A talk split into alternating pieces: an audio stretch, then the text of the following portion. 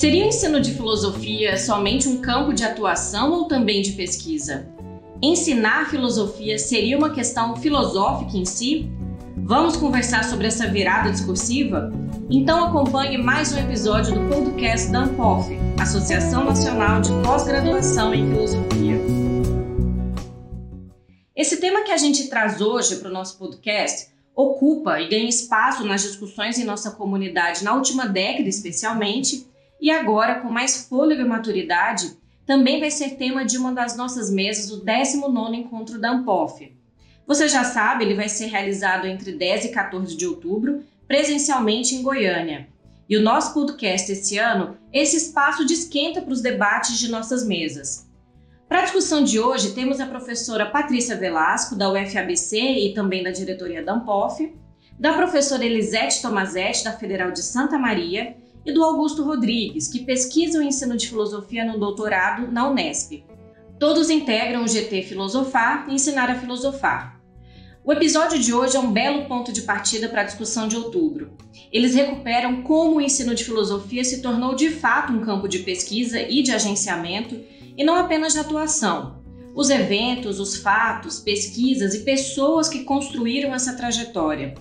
Patrícia, Augusto e Elisete também problematizam como o ensino de filosofia é de fato um problema filosófico e não apenas metodológico ou pedagógico, e compartilham com a gente a nova fase dessa discussão, que aponta para uma maturidade em que temos disputa de ideias sobre o que seria, afinal, esse ensino de filosofia. Acompanhe. Olá a todo mundo que nos ouve. Seja bem-vinda, Elisete, seja bem-vindo, Augusto. Agradeço imensamente a vocês por terem aceitado o convite da Ampof para essa conversa sobre o campo filosófico, ensino de filosofia.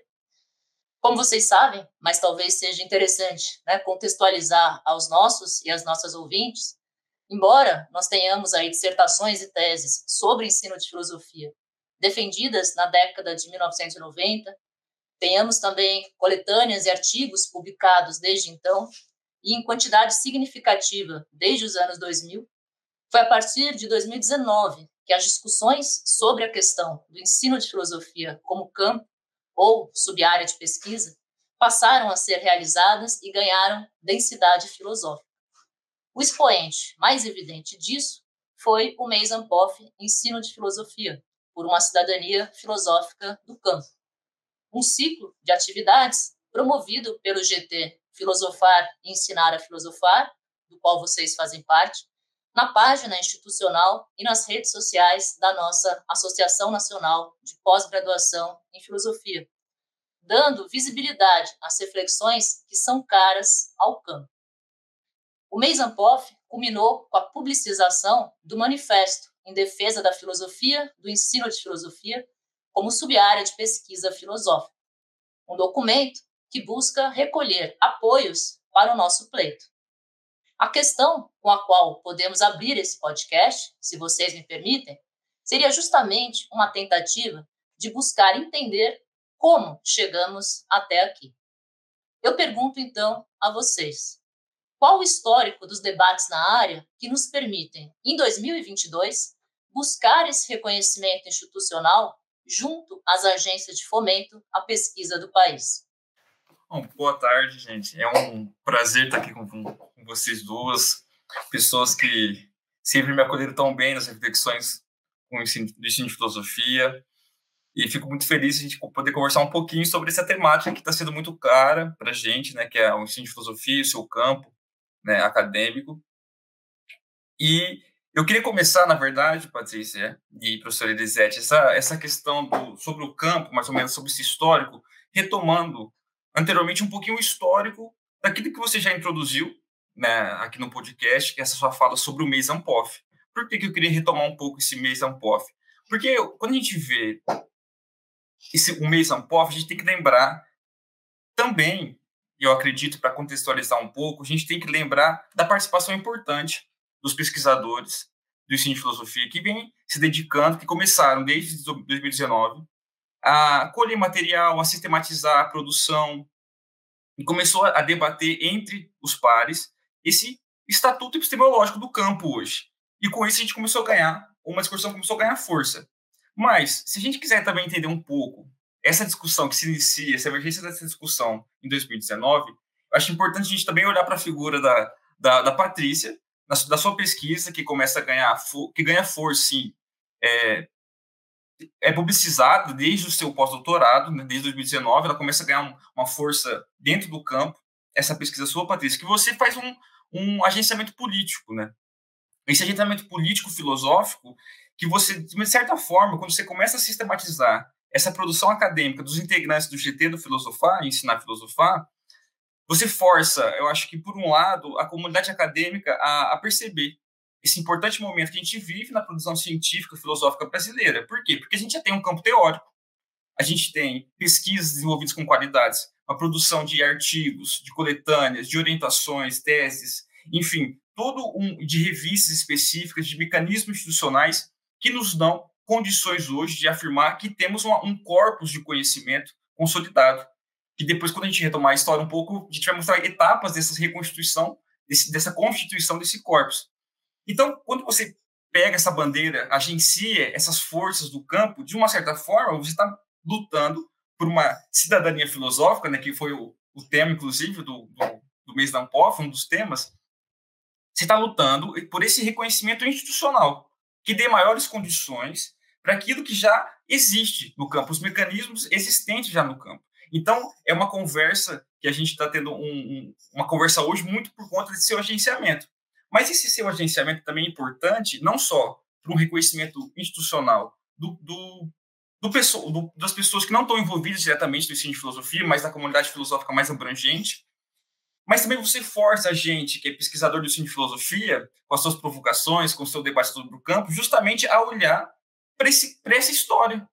Então você nos força a debater epistemologicamente sobre o campo, porque você não só mostra para a comunidade acadêmica que não conhece, mas mostra para a gente, olha, está na hora de a gente começar a olhar as nossas diferenças, as nossas, a nossa, o que a gente tem de comum, nossos objetos.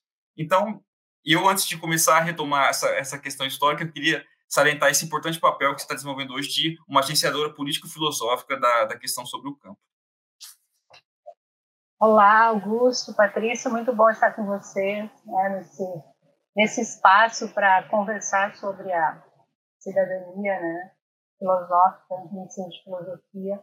É, como disse o, o Augusto, acho que, acho não, eu penso que a Patrícia é a grande, a grande deflagradora desse processo no âmbito do GT, né, pela sua pesquisa de pós-doutoramento. Então, ela coloca para nós, né, membros do GT, pesquisadores e pesquisadoras do campo da, da, do ensino de filosofia essa questão que até então não estava posta, né? Até porque aí a pergunta que você inicia, né, Patrícia, é essa: como nós chegamos até aqui? Né? É, e o, o ano, assim, 2019, mas para anterior a 2019 tem uma grande história a ser contada, né? Porque, como disse o Augusto, a partir de determinado momento que foram dadas as condições para que esse é, esse discurso, né, vamos dizer assim, mais específico, pudesse é, circular com né, uma certa uh, uma certa tranquilidade e aceitação pela comunidade filosófica. Então, é, eu acho que é super importante, né, e o, e o encontro que nós vamos ter né, no, na reunião da UNPOF, é, em Goiânia, agora nós, é outubro, né, no mês de outubro, vai nos colocar de novo né, em frente a essa, a essa questão. Então, né, eu acho que um dos pontos assim, principais é realmente tentar tentarmos responder essa pergunta, né, como chegamos até aqui, né? porque nós chegamos, né, e eu acho que esse é um grande é um grande elemento a ser destacado. Né? Nós chegamos até aqui e a Patrícia, pela sua pesquisa e pela sua é, pela publicização que ela fez a partir do livro, né, é, mostra esse volume de material, né, e vem deflagrando junto com outros colegas uh, essa luta pelo reconhecimento do ensino de filosofia como um campo, né, é, de pesquisa, um campo epistemológico junto às agências né, de fomento. né, como CNPq, CAPES, enfim. Então, me parece que a gente vai ter uma boa conversa nessa tarde sobre essa, esse caminho todo percorrido, né? e a partir né, desse, desse caminho, quais são os grandes enfrentamentos que nós temos pela frente né, também, em termos de, de luta e de, de agenciamentos, usando a, a palavra que o Augusto colocou na, na roda. Agradeço a vocês pela menção né, ao meu nome, mas acho que é só, na verdade, no sentido de, de ter sido a pessoa que parou e olhou e falou: ah, a gente já tem né, uma vasta produção, a gente já tem muitas orientações é, de dissertações e teses né, defendidas na área, e a gente precisa passar a citar os nossos pares, né? então não só fazer referências aos filósofos canônicos, mas também é, ter um acesso mais é, direto né, a, essa, a esse histórico todo de eventos e ao discurso que permeou tudo isso, e a toda uma literatura produzida sobre ensino de filosofia há pelo menos duas décadas, né? eu diria até mais de duas décadas. Então, era nesse sentido de ter organizado isso, né, por conta da oportunidade de fazer o pós-doutorado, inclusive com né, o Rodrigo Gelamo, que é tão caro a todos nós, né, foi, é orientador do Augusto e supervisionou né, tanto meu pós-doutorado quanto da Elisete, então uma pessoa que nos, nos une aqui também nesse espaço, é, e ele sempre foi uma das pessoas que, que sempre disse, né, a gente tem que olhar aquilo que os colegas estão falando a respeito de formação de professores, né, a respeito do que são os fundamentos do ensino de filosofia, das metodologias, enfim né, ter esse olhar é, interno do próprio campo.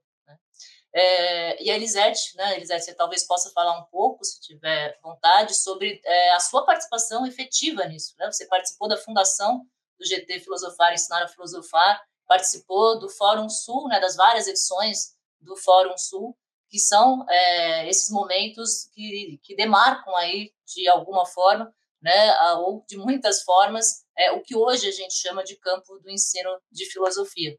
Então, é, a gente tem acompanhado né, esses eventos, essas publicações desde a década de 1990, como eu tinha dito, e eu e vocês também, né, nas conversas que a gente já teve até esse podcast, a gente tem identificado uma mudança nesses discursos né, encontrados nesses encontros e nessas produções. Então, é, fiquem à vontade para falar um pouco mais né, desse histórico e também do que, é, acho que inclusive, Augusto, foi você o primeiro que eu, do qual eu ouvi né, a expressão virada discursiva né, na área de ensino de filosofia. Então, fiquem à vontade para esclarecer um pouco as pessoas que estão nos ouvindo a respeito dessas temáticas. Bem, posso, posso falar um pouco, então, dessa minha inserção nesse, nesse âmbito né, das discussões sobre ensino da filosofia, né, é, é pelo meu tempo de universidade, meu tempo de, de trabalho acadêmico, né, é, e eu vou usar uma expressão, né, é, que não é muito legal, mas eu acho que para agora serve que é, eu sou de um tempo, né, é, onde se falar de filosofia, ensino de filosofia não era uma questão tranquila, né? no âmbito dos cursos de licenciatura, é, onde isso não era um discurso que circulava livremente nem estava ainda constituído.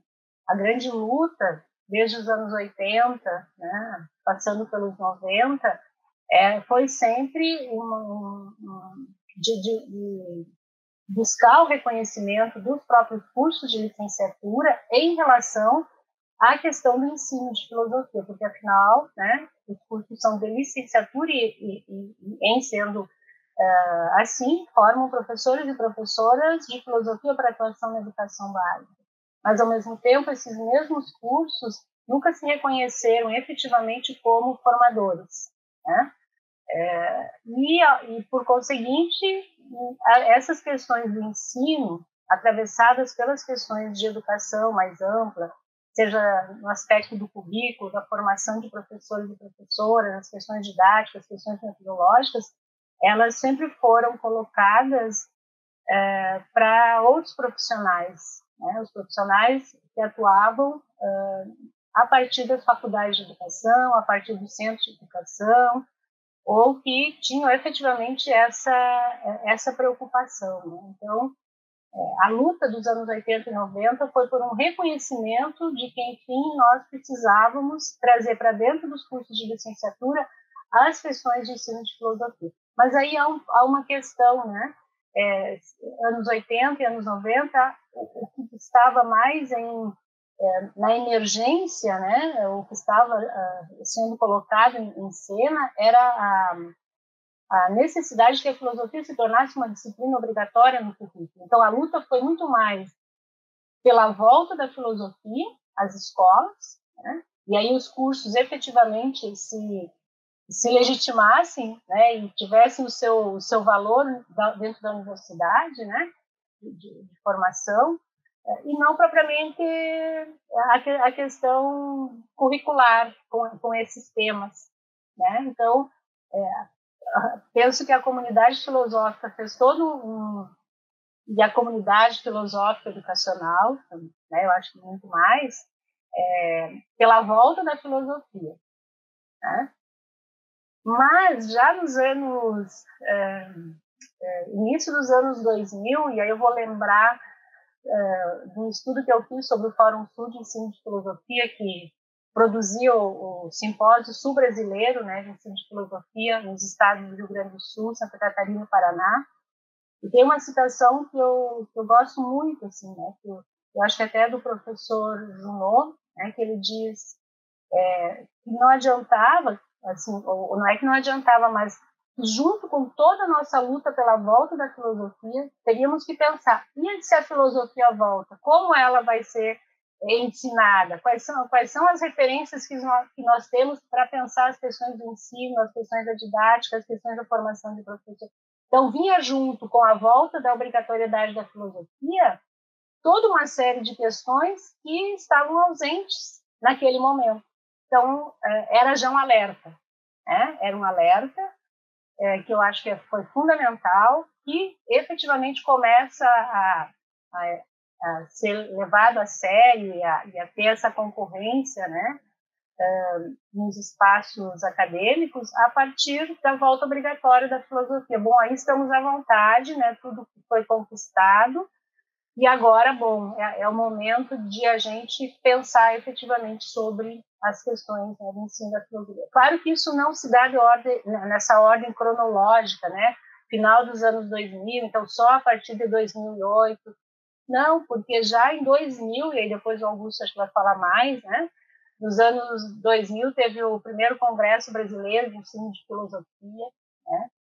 E no qual eu não sei se foi, talvez né, Augusto me corrija, se foi o primeiro momento que o Celeste veio ao Brasil, mas ele faz uma, um, uma conferência, né, é, é, que depois vai se tornar capítulo do capítulo do livro, né? Até eu vou olhar aqui no livro como é que qual é efetivamente o título, né, do do Serlete é Ensino da Filosofia e Filosofia do Ensino Filosófico.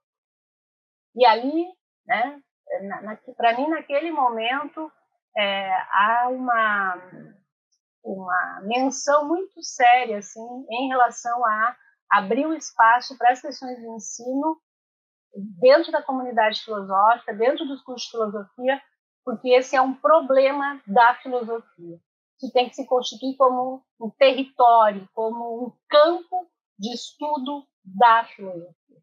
Então, vejam, é 2000, o livro é publicado em 2003, e de lá, né, essas questões vêm aí se, é, vêm aí se colocando.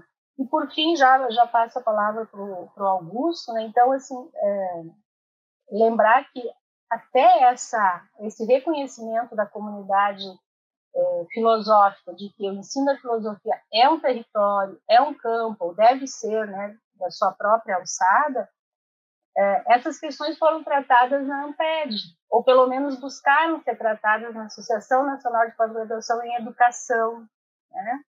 É porque não havia outro espaço a não ser esse espaço que era no GT Filosofia da Educação.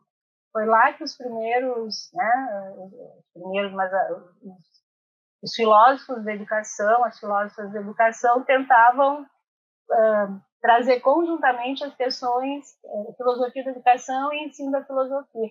mas também o espaço não era favorável, porque ali já estavam, já era um lugar delimitado, um espaço delimitado para o discurso da filosofia da educação. O ensino tinha uma outra, né, outras questões que não cabiam muito bem ali, não circulavam muito bem. E daí, né, que veio em 2005 essa ideia, né, essa necessidade de se constituir por dentro da ANPOF um GT, né, um grupo de trabalho específico sobre o ensino da filosofia.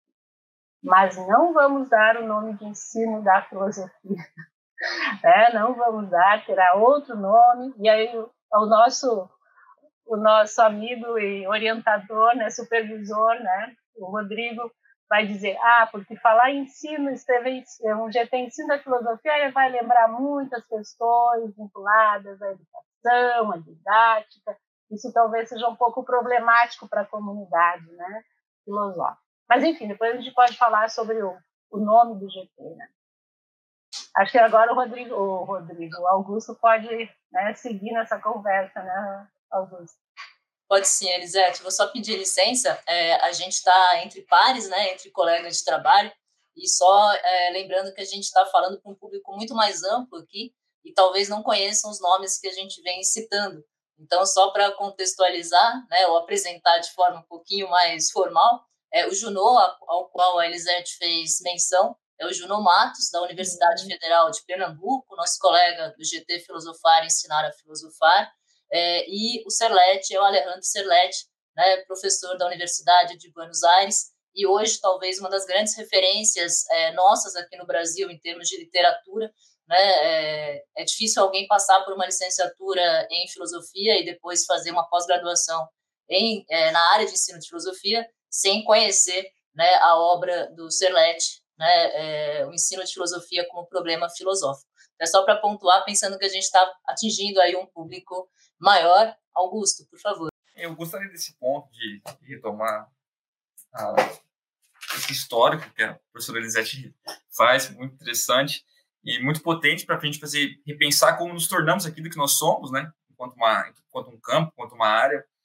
Porque existia, sim, na década de 80, é, principalmente com a CEAF, com todo o movimento da, da democratização do Brasil, toda aquela importância, um discurso para narrar, para defender, para fazer uma apologia do retorno da filosofia à educação básica, pensando justamente no, na, na, formação futura é, do cidadão.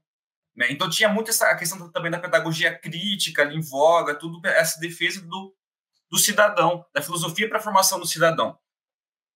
E depois, o debate que se inicia ali, ele dá uma arrefecida e vai ser retomado com muita força por conta da LDB de 96. Né? Não, é, ela provoca esse lugar instável que a filosofia tinha, provoca os professores de filosofia que tinham esse lugar instável, que não era uma disciplina ou era, alguns lugares eram, alguns lugares não eram, se reunirem, principalmente com os, com os, professores de filosofia da educação, dessa vez, diferentemente da década de 80, onde os departamentos de filosofia tiveram um papel muito maior do que nos anos 2000 em diante.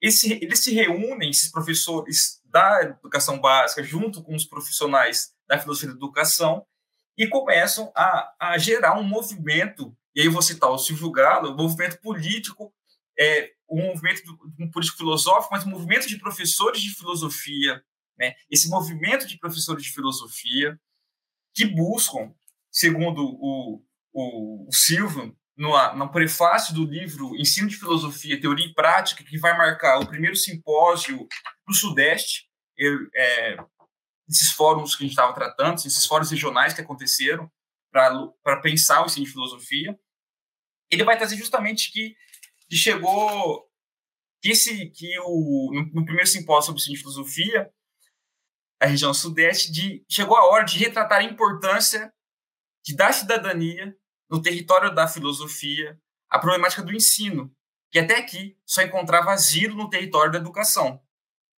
E para ele emergir, para que a, a, filosofia, o ensino de filosofia se torne um problema filosófico no território da filosofia, começa está surgindo nos fóruns, em todo o debate que começa a emergir nos anos 2000, no começo dos anos 2000, um movimento de pensar filosoficamente o ensino de filosofia. Abro aspas para o Silvio. Um movimento em que os filósofos têm tomado para si a responsabilidade de pensar a prática docente em seus vários níveis. Isso é interessante é, pensar tanto esse, essa coletânea que marca o primeiro Fórum Sudeste, quanto outros momentos que foi citado pela Elisete, que essa virada discursiva, né, que a gente estava tratando, a Patrícia estava comentando, é uma virada discursiva. Por que é uma virada discursiva filosófica? Assim? É que está se querendo, começa a emergir uma atenção né, de que é preciso mudar a tonalidade problemática, o modo de colocar o problema do ensino de filosofia.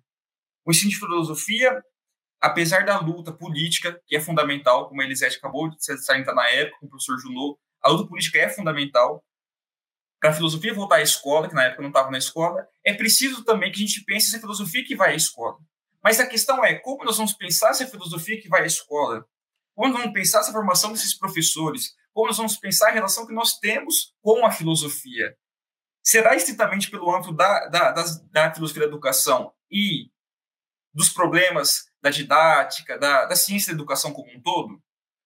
Então, começou a falar assim, não, a gente precisa também criar um modo de problematização que se associe, evidentemente, às, às, produções já existentes na ciência da educação, na história da educação, na didática, mas a gente precisa marcar isso desde um território filosófico. Por isso que a gente fala de uma virada discursiva, uma virada filosófica. Então, quando a gente já olha, por exemplo, aquele livro Filosofia no Ensino Médio, do, organizado pelo professor Silvio Galo e professor Walter Corran, ele já abre a coletânea, primeiro, olhando para a década de 80, falando dos movimentos que a gente refez agora, e fala que o debate se arrefeceu. Mas depois eles falam, é preciso que a gente que esses textos vão marcar um desejo nosso de colocar filosoficamente a questão de ensinar a filosofia.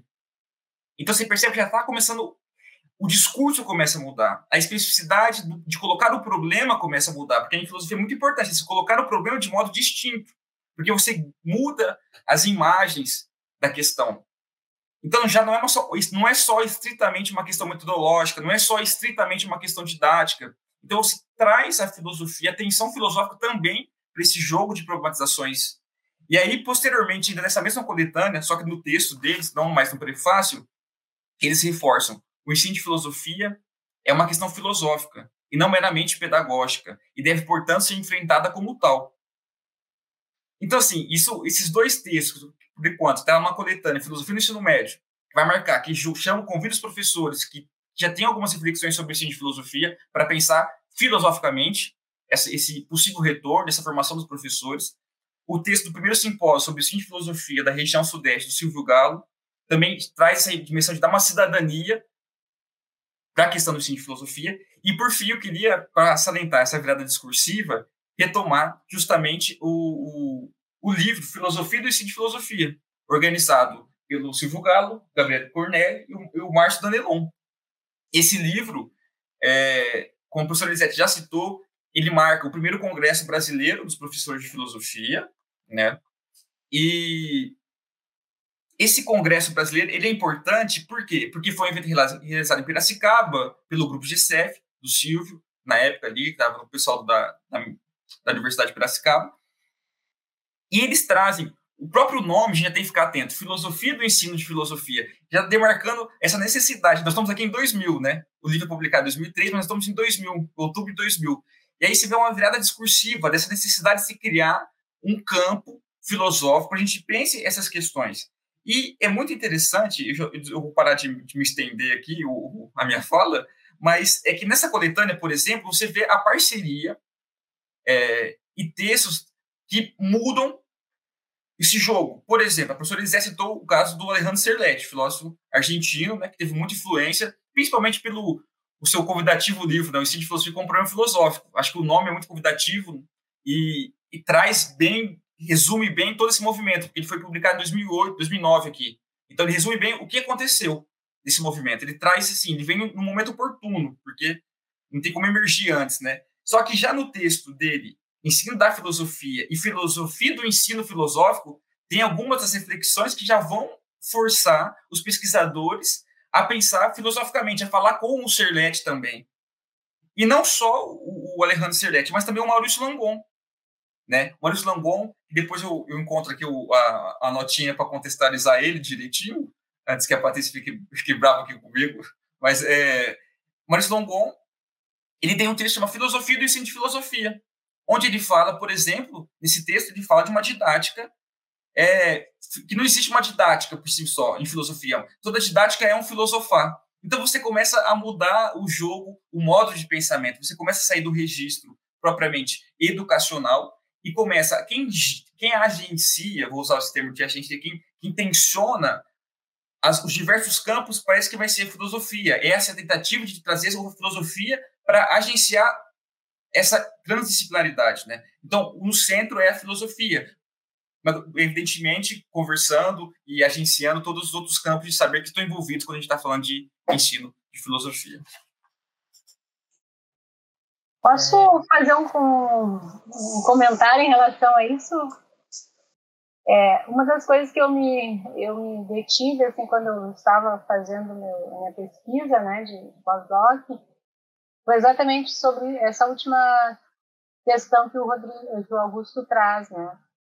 que é, era um evento, era um congresso sobre didática da filosofia, né? Era uma, eram questões para fazer emergir o, as discussões sobre os modos de ensinar, as perspectivas epistemológicas de ensino, enfim.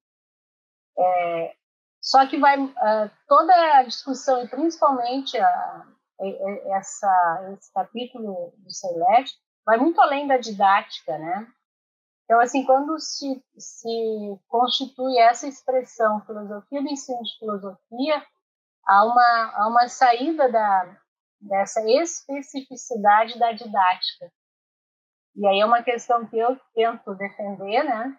É de que didática e filosofia do ensino de filosofia são, são, são campos diferenciados, se, se conectam, se, se entrecruzam, mas tem, tem uma diferenciação, né? Eu, é, ao, ao, reconhecer, ao, re, ao reconhecer né, uma filosofia do ensino da filosofia, você está pensando numa dimensão muito mais ampla que apenas uma dimensão didática, né? didática e metodológica. Está pensando no âmbito da formação, toda uma preocupação que diz respeito a todas as, as, disciplinas que compõem o currículo, a todo o currículo de um, de um curso de licenciatura, e não apenas aquela disciplina ou aquele saber da didática. Né? Mas eu só queria demarcar, talvez a gente possa depois discutir um pouco mais sobre isso. Só para mostrar o quanto se ultrapassou a questão didática para um campo né, muito maior aí com a, essa expressão. Perfeito, Elisete. Acho que esse é o ponto, né? A gente está, de alguma forma, tentando aqui fomentar um debate que vai ser feito em outubro, né? recuperando um pouco desse histórico de, de constituição desse campo ensino de filosofia, ou né, que agregando essas questões a gente pretende chamá-lo de filosofia do ensino de filosofia, né, para incorporar mais elementos do que, como você menciona, a questão da didática. É, eu acho que a gente pode trazer, talvez, nesse momento, um outro elemento para a nossa conversa, é, que diz respeito justamente a algo que chama muito a atenção de quem olha esses números, né, dessa produção toda é, da área, envolvendo né, e permitindo com que a gente faça essa leitura dessa, desses momentos discursivos distintos, que é, é a década que se seguiu né, pós a obrigatoriedade da filosofia em 2008. É, foi uma década, e aí quase agora mais, né, quase 15 anos que a gente tem depois de 2008, é, que é um período extremamente fértil para nossa área. Né? Então, uma década ou mais tempo que isso, em que a gente teve o fortalecimento né, e a consolidação do grupo de trabalho da ANPOF, Filosofar e Ensinar a Filosofar, é, o fomento dos programas de formação de professores da educação básica da CAPES, como é o caso do PIBID, a realização de inúmeras Olimpíadas Regionais de Filosofia. É, nós tivemos a criação de três revistas exclusivamente da área, né? Acho que a gente não, não deve deixar de citar aqui a revista do NESEF, Filosofia e Ensino, da Federal do Paraná, a revista digital de ensino de filosofia, a Refilo, da Universidade Federal de Santa Maria, com a, a editora-chefe aqui conosco hoje, e a revista Estudos de Filosofia e Ensino, a F, né, do Cefet do Rio de Janeiro. A gente também teve, nesse período, é, a criação de dois mestrados profissionais em filosofia, né? E só esses mestrados, eles reúnem é, cerca de 180 docentes, né? E cerca de 300 ou mais de 300 discentes matriculados anualmente. Né? Além disso, a própria ANPOF, né, a Elisete mencionou é, que não havia uma abertura da própria filosofia, dos próprios filósofos e filósofas para a questão do ensino, né? não era uma questão considerada para essa, para essa comunidade, mas a própria Ampof, a partir de 2008, ela vem abrindo né, a sua associação para a temática da filosofia na educação básica. Então, ela inclui né, no seu evento bianual desde 2012, né, na gestão do Vinícius Figueiredo, é, simpósios e o próprio evento Ampof Ensino Médio, que nesse ano, né, na sua quinta edição, ele vai passar a se chamar Ampof Educação Básica. Talvez, é, Elisete, você possa comentar um pouco sobre a criação da Refilo nesse cenário todo que a gente está comentando aqui. Eu gostaria também de ouvir é, de vocês, se possível, a respeito de quem são esses pesquisadores e essas pesquisadoras da área, né? Uma vez que a gente já pode identificar aí gerações pesquisando a temática, né? E em que medida, se vocês puderem aproveitar aí a, a fala, é, em que medida que a entrada de novos, né, e novas professores e professoras pesquisadores acabou estimulando o próprio debate sobre o campo, que é esse que a gente está conversando aqui. Então, gostaria de ouvir um pouco de vocês a respeito dessa temática também. É, enquanto você trazia esses números, né, Patrícia, a partir de, de 2008, um pouco antes, com a criação do GT, né, em 2006, é, eu vou retomar o, o livro, que é, da, que é a tese do Rodrigo Gelamo, né, é, até anotei aqui, é, para lembrar, né, em 2009, quer dizer, um ano após a obrigatoriedade né, instituída na lei, é, nós tínhamos 13 grupos de pesquisa no Brasil sobre o tema do ensino de filosofia. Tá? Né? Era o primeiro ano pós. Né? É, desses 13 grupos, cinco tinham a grande área de referência na filosofia e oito na educação. Então, ainda é, os pesquisadores e pesquisadoras do ensino de filosofia estavam, em sua maioria, ao, no campo da educação, né? E acho que é importante fazer uma uma referência, né? É, que no, no espaço dos programas de pós-graduação em educação é que emergem as primeiras pesquisas sobre ensino de filosofia. Né? É, mesmo que, que não, não se tivesse uma linha de pesquisa específica como ensino de filosofia, né? mas atravessadas pelas temáticas de currículo, temáticas de didática, formação de professores, a, a, a questão do ensino de filosofia aparecia né, é, nos programas de pós-graduação em praticamente 100%, porque os programas de, de pós-graduação em filosofia não abrigavam né, essa temática. É, e aí um, um exemplo, vou dar um exemplo meu, né, que eu Uh, embora tenha a minha formação em filosofia, atue no, num programa de, de num curso de filosofia, a minha pesquisa é num programa de pós-graduação em educação. E fazem já muitos anos que a grande temática que eu oriento é ensino de filosofia. Embora a minha linha de pesquisa seja políticas públicas, né, políticas curriculares. Então, só para dizer um pouco dessa, dessa situação, né? é, que reforça o que a gente já falou, né? Quem abre o espaço para as pesquisas em ensino de filosofia é o grupo da filosofia da educação nos programas, né, nos cursos vinculados à educação. E aí a Patrícia já, já deu um, uma série de, de fatores que alavancaram toda essa produção que nós temos hoje, né? É, que eu chamo também de as condições de, de emergência ou as proveniências que fortalecem isso que nós temos hoje, né, esse objeto é, constituído e pode, pode estar sendo objeto da nossa luta, né, como campo, como território, né, é, de, que é o ensino da filosofia. Então, é, essas condições é, foram fundamentais, mas elas só é, emergiram por conta de que a filosofia era, a partir de 2008, disciplina obrigatória. Acho que essa é uma marca fundamental. Embora a filosofia estivesse presente no, em muitas escolas pelo Brasil afora, mas de modo opcional, de modo re, uh, de recomendação, mas na letra da lei, não, né? Então, e aí vem todo, acho que vem toda uma atmosfera de de, de otimismo né, e de valorização da filosofia por conta das políticas governamentais. Né? E, eu acho que, eu vou lembrar aqui, então, que não é um, um, um fato tão lembrado pela nossa comunidade, mas que foi o curso de especialização à distância em ensino de filosofia promovido pela CAPES. Uma agência como a CAPES cria, chama os, os, os, pesquisadores, professores, enfim, na época que estavam né, envolvidos com o tema, e se constitui um curso, e aí as universidades participam desse edital, e nós temos aí, pela primeira vez na história, um curso de especialização em ensino de filosofia. Né? Então, acho que esse é um elemento muito importante. Depois, o mestrado profissional em filosofia, né? Quer dizer, isso vai dando condições né, para que cada vez mais a, a, produção do conhecimento em ensino de filosofia pudesse ser, ser feita né, nas diferentes instâncias.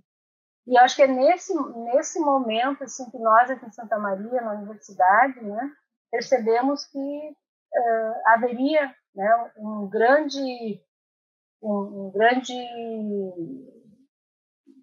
cabedal assim de, de produções, de, dissertações do próprio Filo, de é, monografias do, daqueles cursos de especialização, porque a nossa universidade aqui também participou, enfim. Então, assim, a, a pergunta era onde vão desaguar essas produções, né? É preciso que isso tenha visibilidade, é preciso que isso circule né, na comunidade filosófica educacional.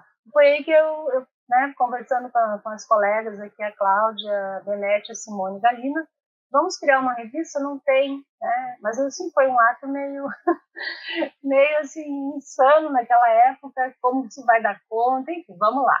E aí fizemos um projeto, foi aprovado pelo portal de periódicos da instituição, isso foi 2015. Né? Foi 2015, de lá para cá a gente percebe o grande fluxo de, de artigos né, que, foram, que são submetidos, mas o nosso diferencial era né, nós vamos acolher relatos de experiência, nós queremos que docentes das escolas também produ produzam, escrevam e possam é, submeter à revista. Então, para além de pesquisas né, de mestrado, doutorado, tem esse outro, essas outras configurações que a, que a revista colhe. E, me parece assim que é, mostra, né, o quanto nós temos aí de, de, produção que vai ao encontro do que a Patrícia diz, está né, na hora da gente construir aí um campo, mas só se constrói um campo se nós olharmos para aquela produção que está sendo feita por nós mesmos. É, quando a gente cita os colegas, quando a gente reconhece essa, é, essa produção. Eu acho que esse é o grande nó ainda que a gente está querendo é, destacar né, nessa, nessa nossa conversa. Depois eu posso voltar, mas acho que o Augusto pode agora seguir, né, Augusto? Então, é muito interessante esse, esse aspecto do, dessa construção de um corpo, né? Pelo menos assim, um corpo, ainda que seja lutando pela sua cidadania filosófica, mas um corpo, né? Teses, dissertações, é, seja ainda as teses que estão sendo publicadas pelo programa de pós-graduação em educação, seja algumas que começaram a ser publicadas em filosofia, alguns mestrados profissionais, alguns mestrados acadêmicos. Então, você começa a perceber, a gente começa a perceber quando a gente olha para trás, é, novos integrantes que começam a participar. Eu vou dar o um meu exemplo, porque a filosofia volta para a escola obrigatoriamente em 2008, né? Para se iniciar em 2009. E, por coincidência do destino, em 2009 eu estava entrando no primeiro ano do ensino médio. E tive a oportunidade do quê? De presenciar os três anos, ainda meio misturado com filosofia, sociologia, né? Ainda muito mês. Ah, os nossos professores não eram certamente formados em filosofia, eram historiadores, alguns, enfim. Mas eu tive a oportunidade de ter a relação disciplinar com a filosofia no ensino médio durante os três anos do ensino médio. Provavelmente, acho que foi isso que me, que me levou à, à educação, à, à universidade, em graduação. Então, você começa a perceber que, sim, que esses acontecimentos históricos, no caso, a volta que né, a Elisete trouxe, a volta da filosofia para o ensino médio, bom, isso deu um boom, traz muita gente para a universidade. E eu, desde o primeiro ano, por exemplo, pensando nesses mecanismos institucionais, estava envolvido com o ensino de filosofia. Por quê? Não só porque vivi isso na escola, mas porque fui bolsista PIBID. Então, desde 2007, se não me engano, já tem o PIBID. Então, você já começa a perceber como os mecanismos institucionais vão vão favorecer a entrada de novos integrantes que não venham propriamente da filosofia da educação ou de um registro, são sejam formados em pedagogia, em pedagogia, por exemplo, etc. Então, você começa a perceber um novo contingente de pessoas entrando. E eu fui PIBID, fiz PIBID, fiz PIBIC, iniciação científica no ensino de filosofia com, com o Rodrigo, como vocês já salientaram. E, e desde e, e, e, é interessante perceber que, apesar de eu fazer o mestrado e, e agora o doutorado, está terminando o doutorado em, em educação, porque ainda que não, a gente não tem espaço na Unesp para pensar o, o ensino de filosofia como uma, um problema filosófico de fato, né, não é reconhecido ainda isso, é, todo essa, essa, essa, esse contingente, esse campo teórico, pensando esse, essa questão geracional, ele vai. Eu sou uma pessoa que sou formado por um campo teórico que não é o da filosofia da educação. E isso eu acho que é um fenômeno interessante, porque o Rodrigo Gelman, que a gente já trouxe aqui o, a questão, ele foi formado justamente, ele começa o doutorado dele em 2005. E como ele, outras pessoas, a Galina também começa nesse, faz doutorado nela né, nessa época, a Renata Aspes, é, o Danelon, Danilão, é, eu acho que sim. Daniel não, é, não sei, enfim. Se for, a gente não tem, a gente depois acerta se. É, mas é, a gente começa a perceber que pessoas vão se formando pelo, uma, pelo, pelo um tipo de discussão do corpo teórico que ainda está mixado. Filosofia da educação e, e ensino de filosofia. O problema de ensinar filosofia no ensino médio, por exemplo. Só que quando eu chego à universidade, eu pego, eu sou justamente formado por alguém que foi formado nesse, nesse, nessa mixagem, mas que me força a olhar um material que já está se construído, que é esse corpo teórico, porque eu, entro, eu começo a ter pesquisa, eu me senti em 2012, quando eu entrei na universidade. Então, em 2012 já tem bons anos aí de um acúmulo teórico. E eu começo a fazer pesquisa em 2012 e vou indo até agora, estou em 2022. Então, eu fui muito forçado a olhar para o ensino de filosofia e não tanto para o debate que ocorre na filosofia da educação. Né? É evidentemente que a gente conhece algumas discussões que perpassam o nosso objeto, que perpassam as nossas práticas, mas é uma é, eu seria uma terceira geração pensando assim, uma geração que vem da escola e que é formada dentro da literatura do corpo teórico do ensino de filosofia. E olha, olha que mágico isso para a área, que interessante, né? Porque a gente formado dentro de uma própria literatura, lendo teses, dissertações, lendo artigos, da Resaf, por exemplo, que é fundada em 2002, a revista Resaf. Agora a gente tem os artigos da, que estão publicados na, na, na Refilo, da professora Elisete. Né? Então, assim, você tem já dispositivos institucionais que permitem que circule esse discurso, que você seja formado nessas heranças de pensamento. Então, isso, é, isso vai gerar o quê? Novas pessoas que não são daquele primeiro registro, que é o registro da filosofia da educação. Mas aí não só isso, não só pessoas como eu que vêm uma caminhada na filosofia e faz, e faz um mestrado, doutorado em educação. Mas quando você abre o Prof. Filo, você abre a universidade para pro professores também que já fizeram seu doutorado em uma área canônica da, do ensino da filosofia, algum tema canônico, e que se deparam com a, a oportunidade de começar a pensar o ensino de filosofia. Então, aí já é uma outra mistura, uma outra geração que não pega esse primeiro, não é formada nesse primeiro debate, mas é atravessado por mais uma política institucional que abre essa possibilidade para eles pensarem. E a gente também não pode esquecer que com a, com a alavancada do ensino de filosofia, com 2009, quando ele volta para a escola, abre muito concurso. Eu acho que é o caso da, da professora Patrícia, que também entra na FBC por conta do. e começa a discutir isso de filosofia por conta do concurso que ela passou também, né? E sai da sua área canônica, que era a lógica, se não tiver ganhado, depois você me corrige, Patrícia, tudo. E, e, e, começa a pensar o ensino de filosofia também. Mas é interessante, eu vou só terminando, terminando depois para passar a palavra se alguém quiser, mas é interessante que quando você vê a, a Patrícia, os primeiros textos da Patrícia, por exemplo, analisando essa geração, você percebe que ela olha para esse movimento filosófico do ensino de filosofia ela fala, o ensino de filosofia é um problema filosófico. É, os primeiros textos seu, Patrícia, 2012, 2011, é, e aí você começa a ver o que. Então, assim, ela já não está olhando mais para a filosofia da educação, para o debate que foi muito forte da experiência, por exemplo, né, que foi muito forte. O, ela está olhando já para um, um, debate específico do ensino de filosofia, pensando uma demanda específica, objetos específicos que, são, que se constituíram nesse campo teórico. E isso nos faz justamente essa, esse, essas, esses encontros de gerações que não são, que não isso não diminui, mas isso amplifica e potencializa a área, porque traz diferentes perspectivas, as aberturas institucionais e todo esse campo teórico que vai, que vão se, que vai se formando é, trouxe um, um, debate que eu acho que a Patrícia conseguiu agenciar, por isso que ela é uma agenciadora, né? Ela dobrou essas, essas forças para que a gente, gente, a gente tem um campo. A gente precisa discutir essas diferentes pesquisas que estão acontecendo momentaneamente, simultaneamente, né? Simultaneamente estão acontecendo. E é isso, isso nos faz nos remeter com talvez agora diferentes perspectivas. Então, quem a gente tem hoje no campo? Pessoas da filosofia da educação, da filosofia com crianças, que vem de uma geração da década de 80 90, né? A gente tem pessoas do Prof. Filo, que estão entrando agora, 2015 em diante, se não me engano. Pessoas que vieram da filosofia e, por coincidência do destino, se envolveram com o de filosofia, mudaram de área de pesquisa, já doutores.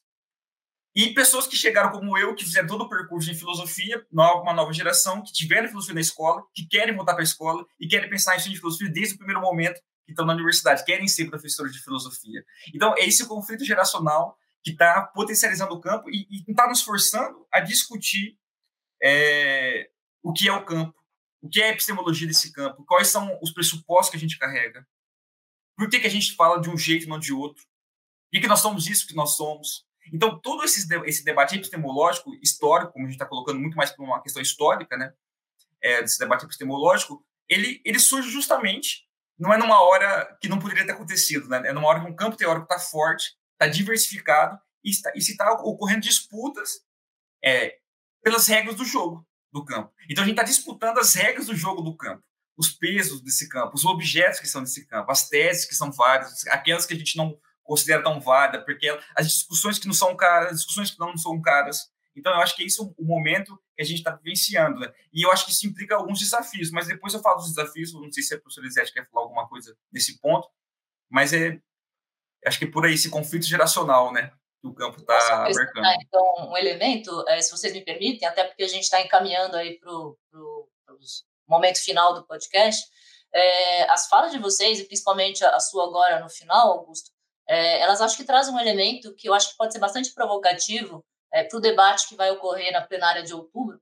Né? Então, no 19 Encontro Nacional da ANPOF, em outubro, a gente vai ter uma plenária com o Gustavo Rudiero, da Universidade Nacional de General Sarmiento, na Argentina, e o professor Walter Cohen, da Universidade do Estado do Rio de Janeiro, para justamente discutir, né, a gente está fazendo aqui é uma prévia, né, um esquenta para aquilo que vai acontecer em outubro. E eu acho que você está trazendo, de alguma forma, é, essa entrada de novos atores no campo do ensino de filosofia, né, acabou contribuindo, ou sendo, na verdade, sendo decisiva para que a própria área pensasse a si mesma enquanto área. Né? Até então a gente estava produzindo, produzindo, produzindo. Agora a gente parou e olhou tudo aquilo que foi produzido para pensar se tem alguma singularidade em tudo isso, se a gente tem, né, a gente pode dizer que nós nos constituímos em, enquanto campo, a gente tem alguma identidade, né, a gente tem algum algo, algum estatuto epistemológico que a gente possa extrair desse campo.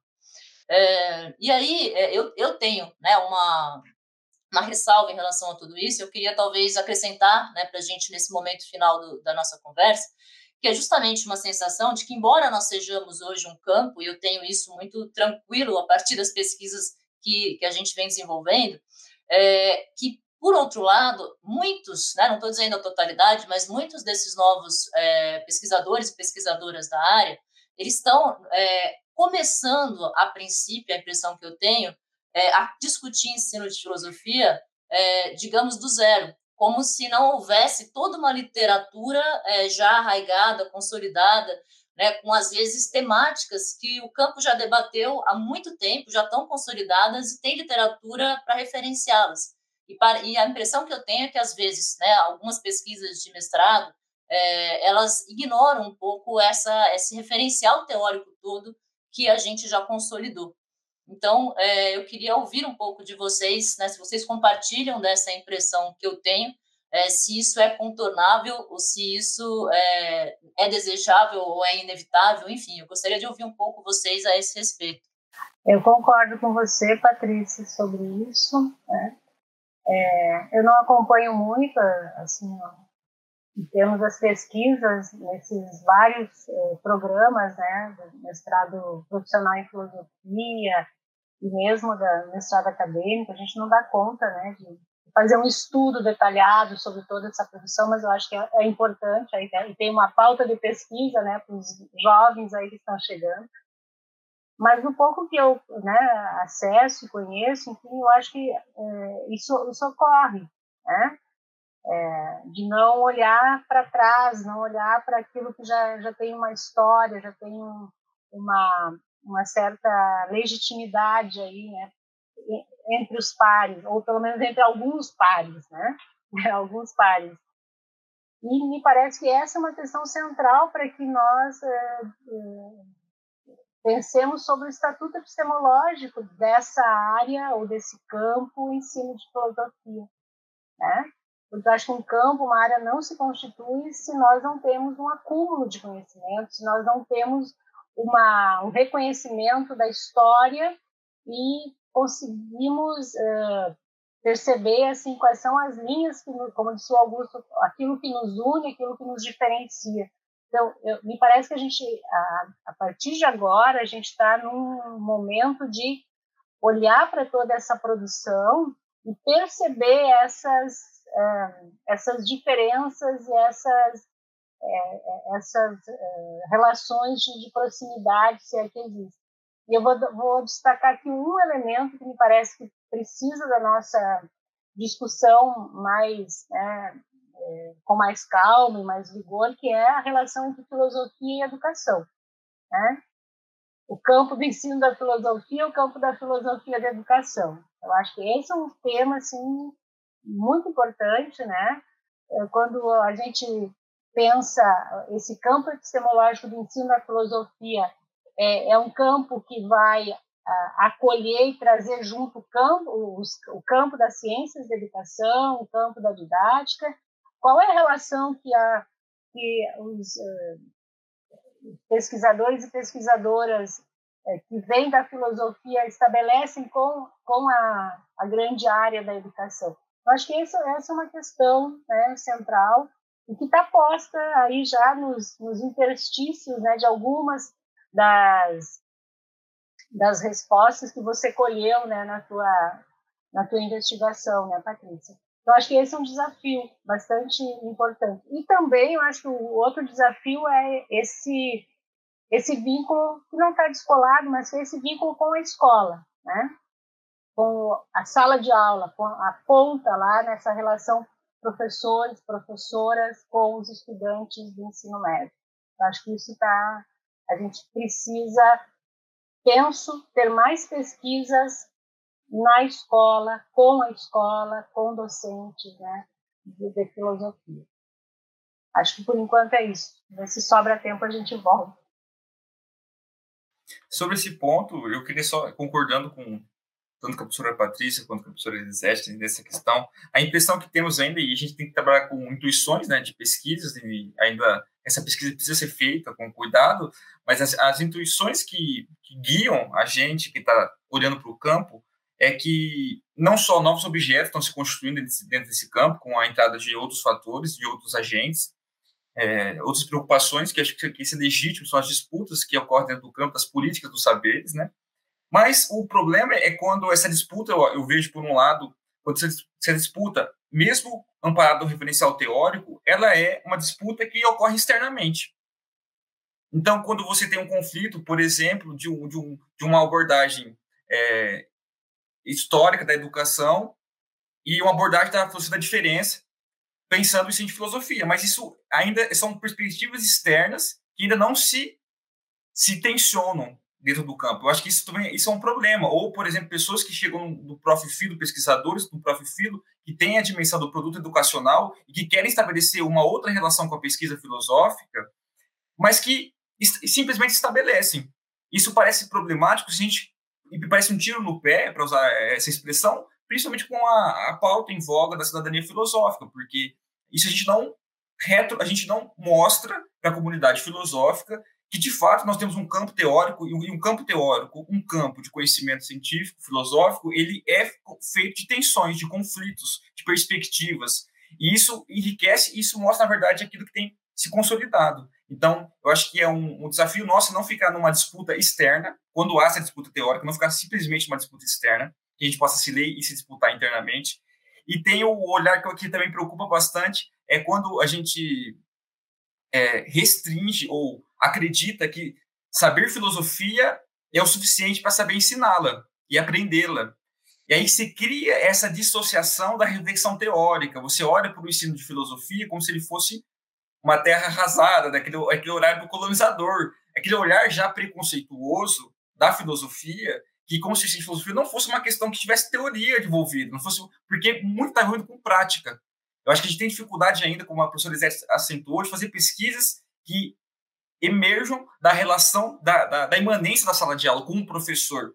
Mas o problema é quando a gente vai só para a sala de aula, também não é uma, ainda não se constitui uma pesquisa. Né? A gente não constitui, a gente não estabelece esse diálogo com, com, uma, com um campo, porque uma tese, gente, uma tese não pode ser deslocada do campo.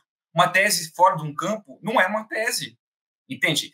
O saber está nessa posição que eu, pelo menos eu assumo, o saber está intrincado nas suas raízes em algum lugar. Essas, essas raízes que a gente está falando desse território, essa filosofia do ensino de filosofia. Então, eu queria só destacar esses dois aspectos e, e passo a, a, minha, a minha vez.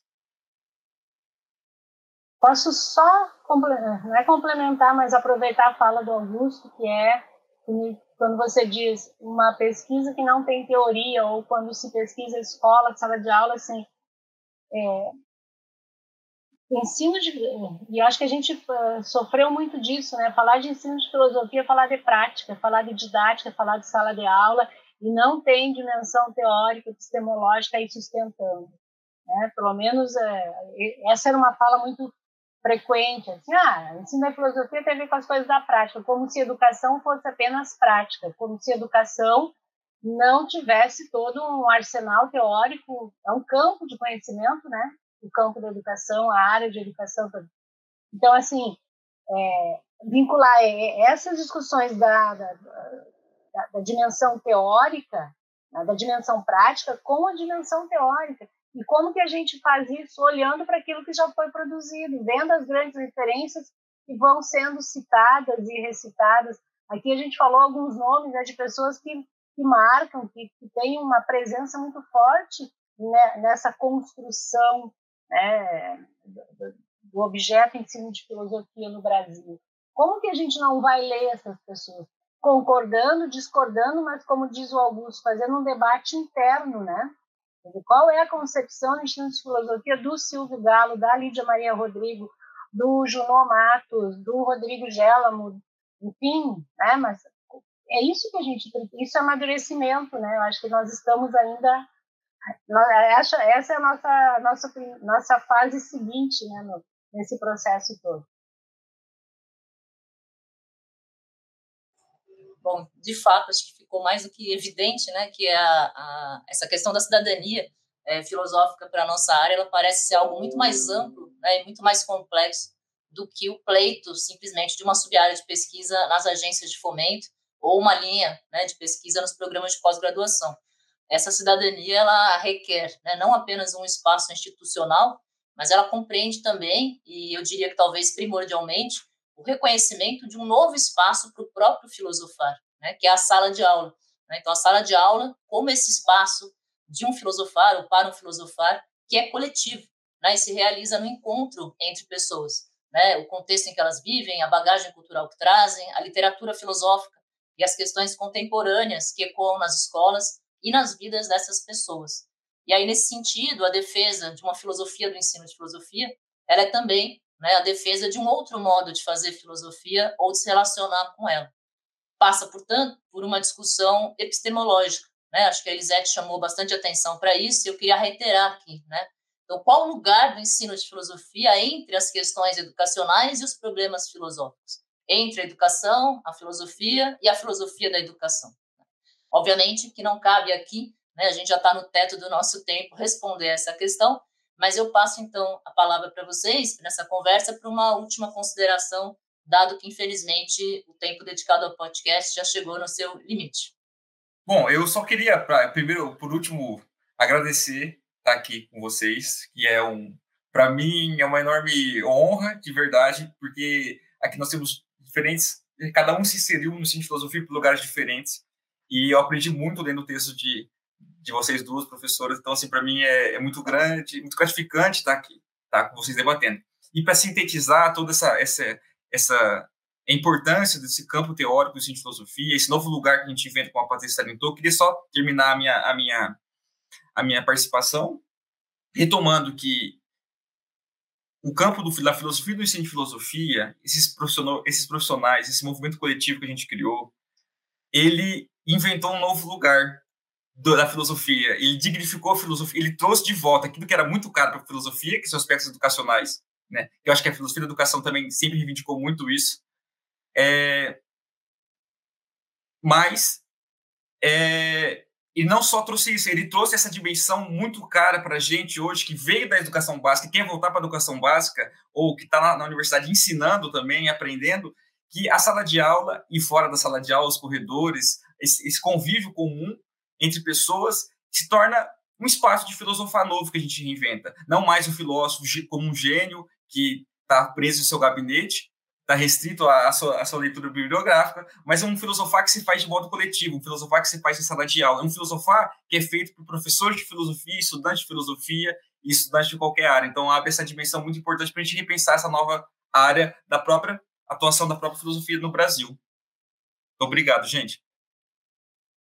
Também queria agradecer a oportunidade de estar com vocês, né, Patrícia, Augusto, aqui nessa nessa tarde dialogando sobre esse tema que tem nos aproximado muito, né? Já faz bastante tempo que a gente vem conversando, vem escrevendo sobre essas questões, né? E agora, né, eh, de um modo bastante é, diferente, né, fazendo esse podcast, o esquenta, como diz a Patrícia, para nossa reunião da Ampor.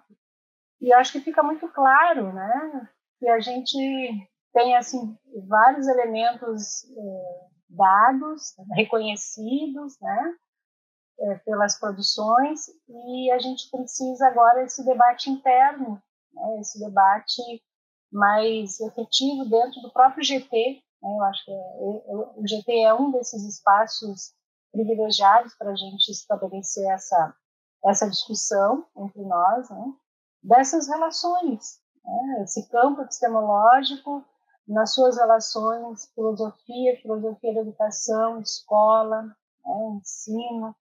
É, e aí, como, que, como se estabelecem é, essas, essas, é, essas relações?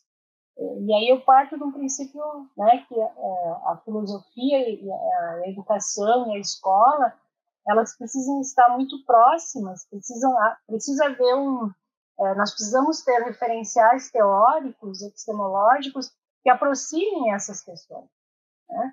e que não dê um lugar privilegiado ou à filosofia ou à educação. Né? Eu acho que é isso disso que se trata. Não há mais uma dimensão do privilegiamento de uma área ou outra nesse espaço do ensino da filosofia. Né? Porque nós não vamos falar de ensino de filosofia se a gente não. Filosofia do ensino de filosofia se a gente não falar de escola, se a gente não tratar das questões de, de quem são os nossos estudantes, né? Então, acho que a gente tem uma bela tarefa, mas eu estou bem otimista e bem feliz né, que a gente tenha chegado a esse momento assim, na nossa trajetória de estudos e pesquisas, né, e dizer o quanto a gente avançou. Né? Talvez para os mais jovens, né, que não tenham vivido outros tempos, tempos duros, né, tempos de exclusão, a gente está num momento muito, muito profícuo, muito bonito, assim, dessa, dessas discussões. E agora é seguir em frente. Então. Obrigada, Patrícia, obrigada, Augusto, pela oportunidade do encontro. Bom, agradeço imensamente a vocês dois pelo aceite, por essa conversa deliciosa. Infelizmente, o tempo é sempre menor para as conversas que nos são tão caras, mas é uma conversa que, como a Elisete colocou, está só começando. Né? A gente já tem toda uma trajetória gigantesca, mas a discussão do campo é algo que está na ordem do dia. É, e eu acho que, nesse sentido, né, a gente cumpriu, é, e bem, a ideia do podcast Ampof para esse ano, de apresentar elementos né, para aquilo que vai ser discutido nas nossas plenárias de outubro. Então, agradeço a vocês novamente Agradeço também a Nádia pela assessoria técnica e de comunicação e a todo mundo que se interessou pelo tema e nos acompanhou nesse podcast dedicado ao ensino de filosofia como um campo filosófico de pesquisa. Até uma próxima e eu espero encontrar vocês em Goiânia. Obrigada, Patrícia, Augusta e Elisete, pelo debate que só está começando, né? A gente fica aqui na expectativa de ouvir e de pensar mais sobre o assunto na mesa sobre ensino de filosofia durante o nosso 19 encontro da Ampof. Para seguir essa discussão, teremos na mesa em Goiânia a participação do professor Gustavo Rudiero, da Universidade Nacional de General Sarmento, do professor Walter Cohen, da Universidade do Estado do Rio de Janeiro, com mediação da professora Patrícia Velasco. Lembramos também que as inscrições seguem abertas para você que quer apresentar trabalho no quinto encontro da Ampof Educação Básica. Corre lá no nosso site. Eu sou a Nádia, assessora de comunicação da Ampof, e espero por vocês em outubro. Até Goiânia!